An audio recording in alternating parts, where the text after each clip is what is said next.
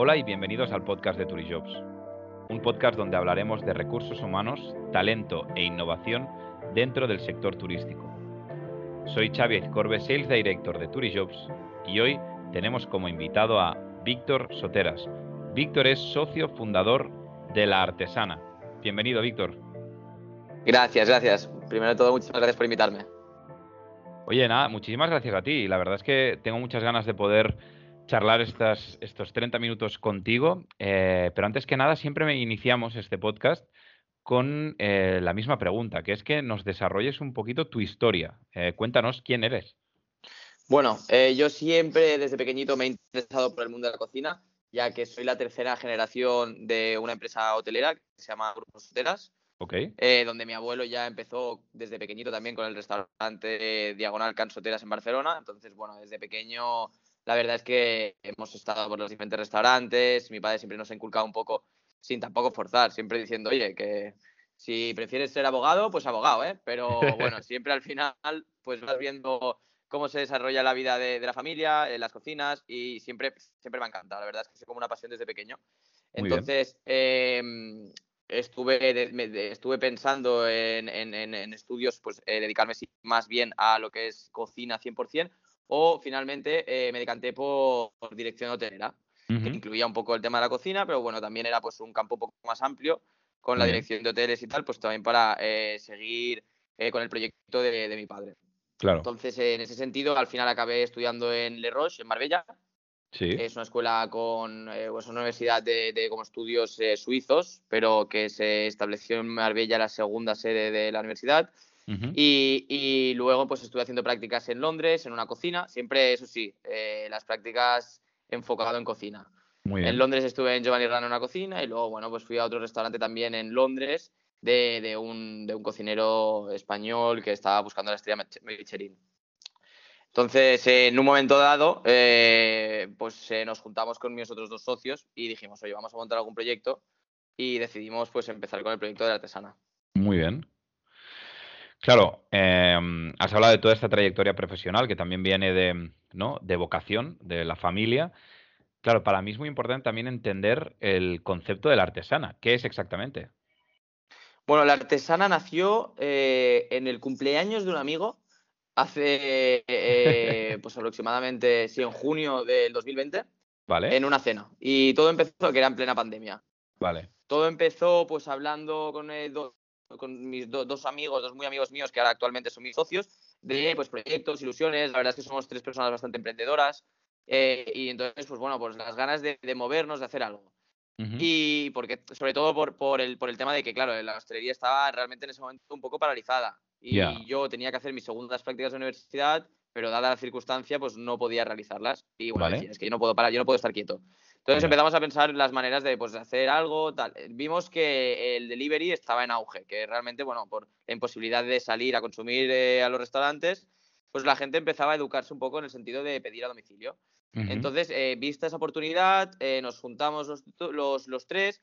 los tres somos del mundo de la hostelería. Mi socio Fernando es también una tercera generación de restauración.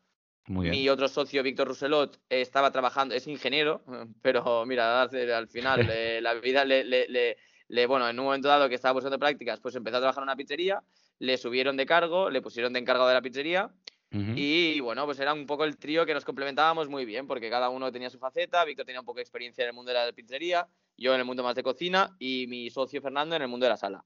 Muy bien. Entonces, bueno, decidimos eh, empezar con el proyecto de la artesana, que en un principio eh, lo que es la artesana se iba a llamar la ibérica, porque la artesana en sí es una se define como una pizzería gourmet a domicilio, especializado en el domicilio.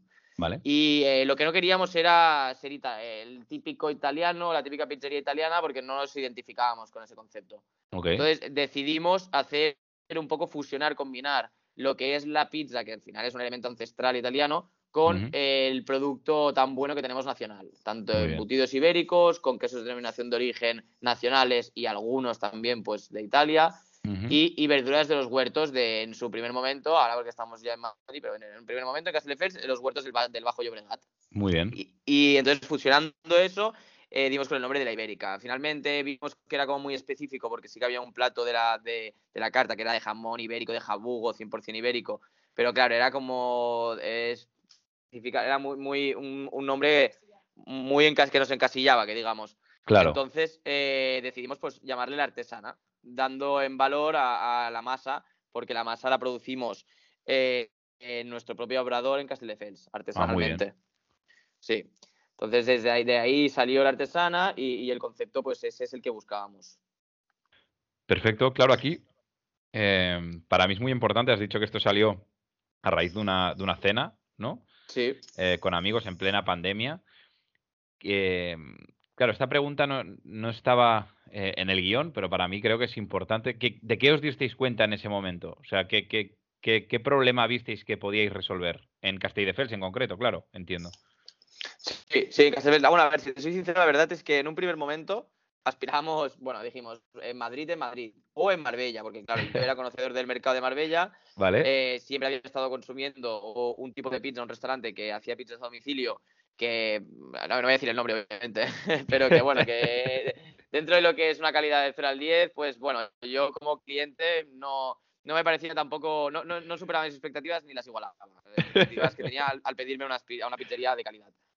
Y, entonces, bueno, dije, oye, pero si no paras de trabajar esta pizzería, si veo motos todo el rato de lado a lado, que van, vuelven.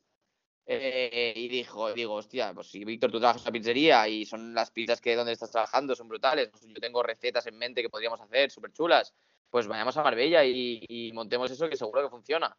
Y entonces empezamos a hablarlo, pues Madrid, Marbella, ese era un poco el, concepto. Sobre todo, de, respondiendo a la pregunta que me dices, nos dimos cuenta de que era el momento justo para hacerlo. O sea, nos dimos cuenta de que era un momento idóneo para montar un concepto de delivery, de que las pizzas son un producto pues, que, primero de todo, eh, uno de los socios conocía y segundo, que realmente a nivel rentable pues da una rentabilidad alta y, que es un consumo bastante recurrente y sobre todo en tema de domicilio.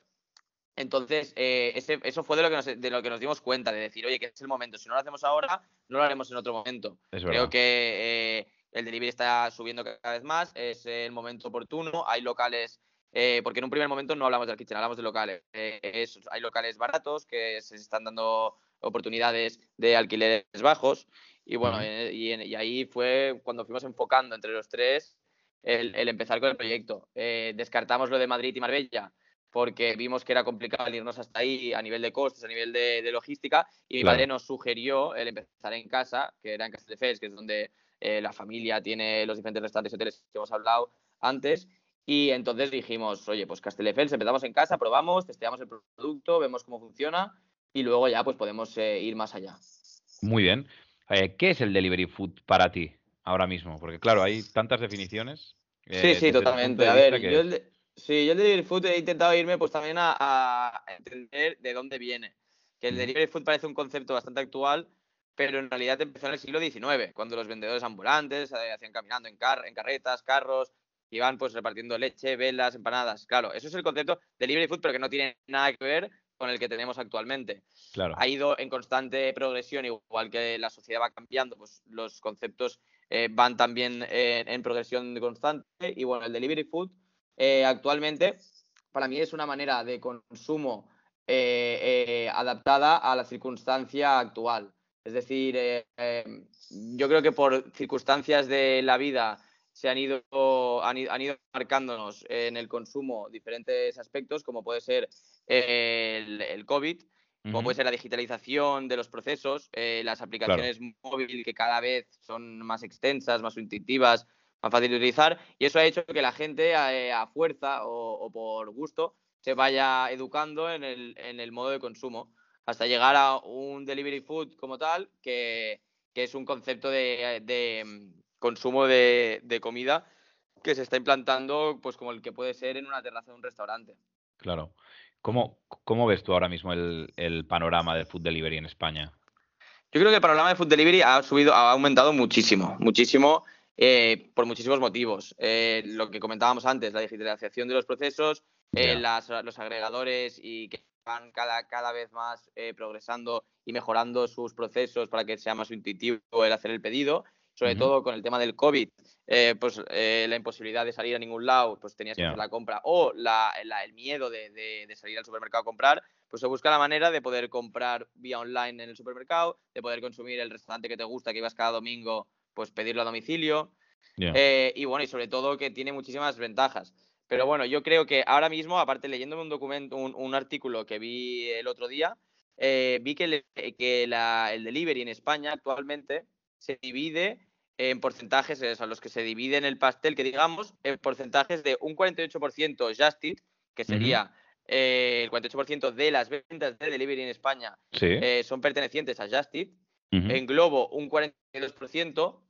Dominos, que me parece muy fuerte el dato, que Dominos, siendo una empresa que no engloba muchísimos conceptos de restauración a domicilio, sino que es simplemente eh, una pizzería que ofrece sus productos, tenga, un 34% del, del 100% de las ventas de delivery en España. Esto en 2020. Qué fuerte. Y Uber Eats, un 25%. O sea, bueno, yo creo que eh, actualmente hay bastante volumen de ventas, pero que, que, sigue creciendo y que va a llegar y que va a estar creciendo de un modo exponencial. Sobre todo con la llegada de las cocinas fantasmas, de las dark kitchens, las que pues permiten con eh, un bajo coste que muchísimos restauradores se puedan eh, permitir el, eh, organizar un concepto, el, crear un concepto de restauración a domicilio. Entonces, pues bueno, el cliente final también tiene muchísimo, un abanico muchísimo más grande de posibilidades de consumo y yo creo que cada vez es más apetecible, que cada vez va a crecer más hasta, pues por el momento, por el momento no veo tope, por el momento sigue creciendo exponencialmente. Estoy de acuerdo. Además, eh, has comentado una situación ¿no? que, teníais previsto, por ejemplo, empezar en Marbella y en Madrid, eh, y al final, por, por, distintas razones, decidisteis empezar en casa, ¿no? en Castelldefels. ¿Cuáles son los mayores retos que os habéis encontrado, tú, y tus tres socios, a la hora de, emprender este proyecto? Pues la verdad es que nos hemos encontrado bastantes retos desde el principio, porque como también era nuestra primera vez y bueno, al final éramos un poco inexpertos, eh, la verdad es que yo creo que una de las cuestiones más complicadas es la de ahora mismo, que es el cambio de jugar en casa, como decíamos, en Castelldefels, que no lo he comentado, pero bueno, en Castelldefels es un local físico. Eh, en Madrid ya hemos dado el paso eh, a cocinas fantasmas, más que nada porque, bueno, en, en Castelldefels vimos la oportunidad de un local que estaba muy bien de precio, que creíamos que era la ubicación perfecta, entonces tiramos por ahí, entonces nos dimos cuenta de que desde un primer momento eh, fue bastante fácil el, llegar al cliente final, porque solo con el tema de las obras, el local, eh, la gente ya veía qué están haciendo, que repartíamos flyers, habían pancartas en el local, o sea, al final es, más fácil cuando es un lugar físico, ¿no? Que te conocen y tienes comunicación con ellos, contacto directo. En Madrid está siendo complicado, estamos empezando, estamos arrancando, eh, hay muchísimos mm, problemas que van surgiendo, es, totalmente diferente porque al final, bueno, estamos metidos en un almacén, en una cocina que no tenemos esa visibilidad con el cliente final, entonces tenemos que darle mucho juego al marketing y sobre todo mucha comunicación con los agregadores. Tenemos que trabajar de la mano con todos los agregadores que al final son las plataformas que nos van a hacer vender, somos, son, son nuestro escaparate, que digamos. Eh, entonces el reto mayor es eso, el cambiar un poco de mentalidad y adaptar eh, el conocimiento que hemos adquirido durante este año en el local de Castelldefels, adaptarlo a lo que viene siendo una cocina fantasma en un mercado tan grande como Madrid. Muy bien, claro. Yo lo que veo aquí también es, ostras, em, viniendo de familia hostelera también, eh, innovando, ¿no? Eh, creando un concepto de Dark Kitchen cuando quizás, ¿no? Em, es un proyecto que, que, igual se lo, se lo, explicas a tu abuelo, ¿no? O se lo hubiesen explicado a tu abuelo el día, a día de hoy y, hubiese, y se hubiese tirado de los pelos. Claro, desde tu punto de vista, ¿cuál crees que será el mayor desafío para el sector hostelero en los próximos meses o años? Bueno, la verdad es que el mayor desafío actual, yo que es el, problema de la pandemia que estamos viviendo. Em, yo creo que eh, nos, está, nos está afectando bastante al mundo de la hostelería, ya que la inseguridad eh, que puede crear, ya eh, mismo desde clientes nacionales hasta clientes de fuera, que dejen de venir a, nuestra, a nuestro país por ese miedo de viajar, pues bueno, está afectando bastante a casi todo el mundo hotelero. Luego sí que es verdad que en el mundo los grandes avances también conllevan eh, grandes problemas para, las empresas que se van quedando atrás, que no se saben adaptar a los grandes cambios. Y bueno, sí que es verdad que las cocinas fantasmas lo que permiten es eh, ofrecer un servicio que es un servicio que ya existía, solo que con, con, la, con la, diferencia de, de, que tienen unos costes mucho más inferiores, costes fijos como puede ser el coste de empleados pues si el ratio normal en un restaurante como de los de un restaurante físico sería de un 30 o un 35% de ratio de empleados de coste, pues en este caso estamos hablando de que puede llegar a bajar a un 10 o un 11%. Eh, luego también está, está, ahora cada vez están surgiendo más empresas que integran todos los pedidos de las diferentes plataformas de venta, agregadores como Just Uber Eats, entonces pues cada vez más necesitas menos personal. Eso hace que los restaurantes físicos tengan un challenge, que digamos, tengan, tengan eh, esa problemática de bueno, tener que ajustarse más y ofrecer eh, el mismo servicio. Perfecto. ¿Y qué opinas sobre los estudios que están saliendo que afirman que va a ser muy difícil encontrar talento para el sector hostelero? De hecho, ya estamos viendo eh, lo que ha pasado en, en, nuestro sector. O sea, en Estados Unidos más de 6 millones de personas han dejado su empleo o han abandonado su empleo, no solo en el sector hospitality, sino en general. Aquí en, en España, más de 30.000 personas han dejado también su empleo estas últimas eh, dos meses. Es curioso, ¿no? Ver cómo también el, tanto por ciento es muy alto en nuestro sector y cómo ha habido una, fuga muy alta. ¿Qué, cuál es tu opinión al respecto? Bueno, yo creo que sí, que es una realidad. Eh, aparte lo he visto de primera mano. Ahora que nos hemos ido a Madrid, eh, nos ha sido muy complicado encontrar personal. es más, seguimos buscándolo. Sí es verdad que con la mano, de la mano de Turismo, pues nos ha sido mucho más fácil en estas últimas semana y media que empezamos, contactamos con vosotros, pero en estos últimos dos meses que estábamos en Madrid nos ha sido realmente difícil. Eh, por un lado, bueno, hemos ido mm, utilizando algunas plataformas eh, de anuncios de, gente que anunciaba su candidatura para, para trabajar con nosotros, pero realmente nos encontramos con que, bueno, la primera vez que fuimos a hacer entrevistas, que quedamos en una de las dos cocinas fantasmas, quedamos con siete candidatos y se presentó uno. O sea, que eso nos, que eso nos, que nos dejó muy, muy sorprendidos, la verdad, porque incluso habíamos mantenido conversaciones con los siete, eh, conversaciones en las que nosotros pues, les explicábamos un poco nuestro concepto, los requisitos, ellos nos comentaban, o sea, había una comunicación entre ambos. Y eh, se dio la circunstancia de que, bueno, de siete, de ocho creo que eran, se presentó uno. Dejaron de venir siete, entonces, bueno, ya nos dimos cuenta en ese momento dado, dijimos, uy, uy, uy, que va a ser difícil para encontrar. Em, sí, sí, esa persona, lógicamente, pues mira, dio, el, dio al final, entraba dentro un poco de nuestros parámetros y la contratamos. Luego, finalmente, eh, no cuadraba por sus horarios de otro trabajo, de tal, no, no, no, no finalizó de cuadrar. Pero bueno, empezamos con él y lo que sí que nos dimos cuenta de eso, de que iba a ser muy difícil. La verdad es que los motivos tampoco te los eh, puedo intuir, pues bueno, que al final Sí es verdad que con la situación que ha habido eh, en la hostelería, eh, a lo mejor ha habido gente que si eh, tenía doble trabajo o gente que, yo creo que sobre todo había gente que podría haber tenido, tenía otro tipo de carrera o, realmente había pensado en dedicarse a otra cosa, pero con, con, el trabajo que había en la hostelería, el volumen de trabajo que había, pues si no encontraba trabajo de, de, lo suyo, pues podía meterse en cualquier bar, restaurante, cocina, en, en, el mundo de la hostelería. Y ahora, visto lo visto, como no, no hay trabajo, pues a lo mejor han vuelto a su rama principal a dedicarse a lo que en principio se iban a dedicar. Y, y, luego, y luego, por otro lado, sí, realmente eso, es que realmente yo creo, yo considero de que debe ser, debe ser principalmente por el tema del COVID, de la pandemia, claro. Eh, pues que cada vez eh, el personal se ha ido yendo hacia, hacia otras vertientes. Claro, desde ahora, Proyecto Madrid ya tenéis Caste de Fels. Em, próximos proyectos que, puedas eh, introducir. O sea, la intención es eh, este año ya abrir alguna ciudad más o de momento mantener y afianzar Madrid.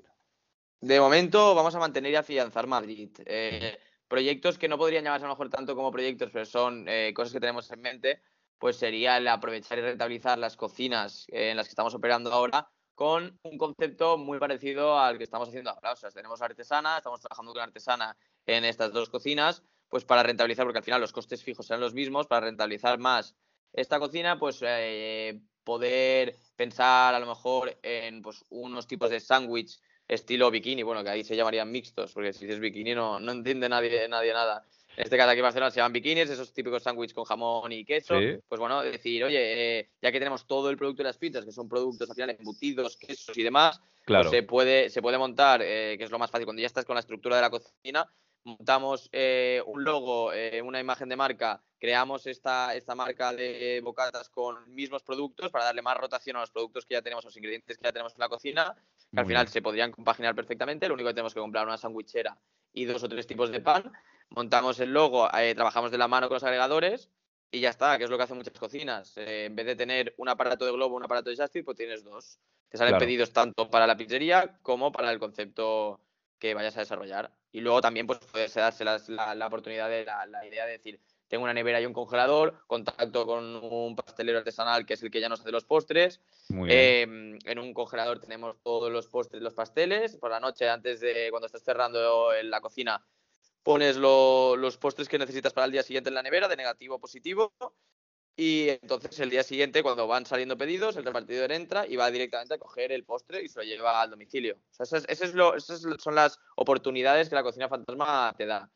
Pues que al final, mm, solo con tener una nevera y un congelador y comprar los postres que tienes, eh, que ya tienes, que ya estás utilizando para el servicio normal, eh, puedes crear otra marca solo de postres, de desayunos y meriendas, por decirte algo. Estamos pensando en eso. El proyecto no es tanto proyectos nuevos o es simplemente eh, acompañar a la artesana con otras vertientes en la misma cocina. Pues muy interesante, Víctor. Y con esta pregunta terminamos. Yo desde Turishops os deseamos eh, muchísima suerte eh, y ojalá os podamos seguir ayudando a encontrar el mejor talento para, para vuestro proyecto, no solo para la artesana, sino también para las distintas marcas que vayáis creando de aquí en adelante. Muchísimas gracias. Muchísimas gracias, Xavier. Gracias a ti por, por invitarme. Y a los que nos estáis escuchando, no, olvi- no olvidéis suscribiros al podcast de Turishops, el primer podcast de recursos humanos dentro del sector turístico. Muchísimas gracias, nos vemos la semana que viene y recuerda, people make the difference. Gracias.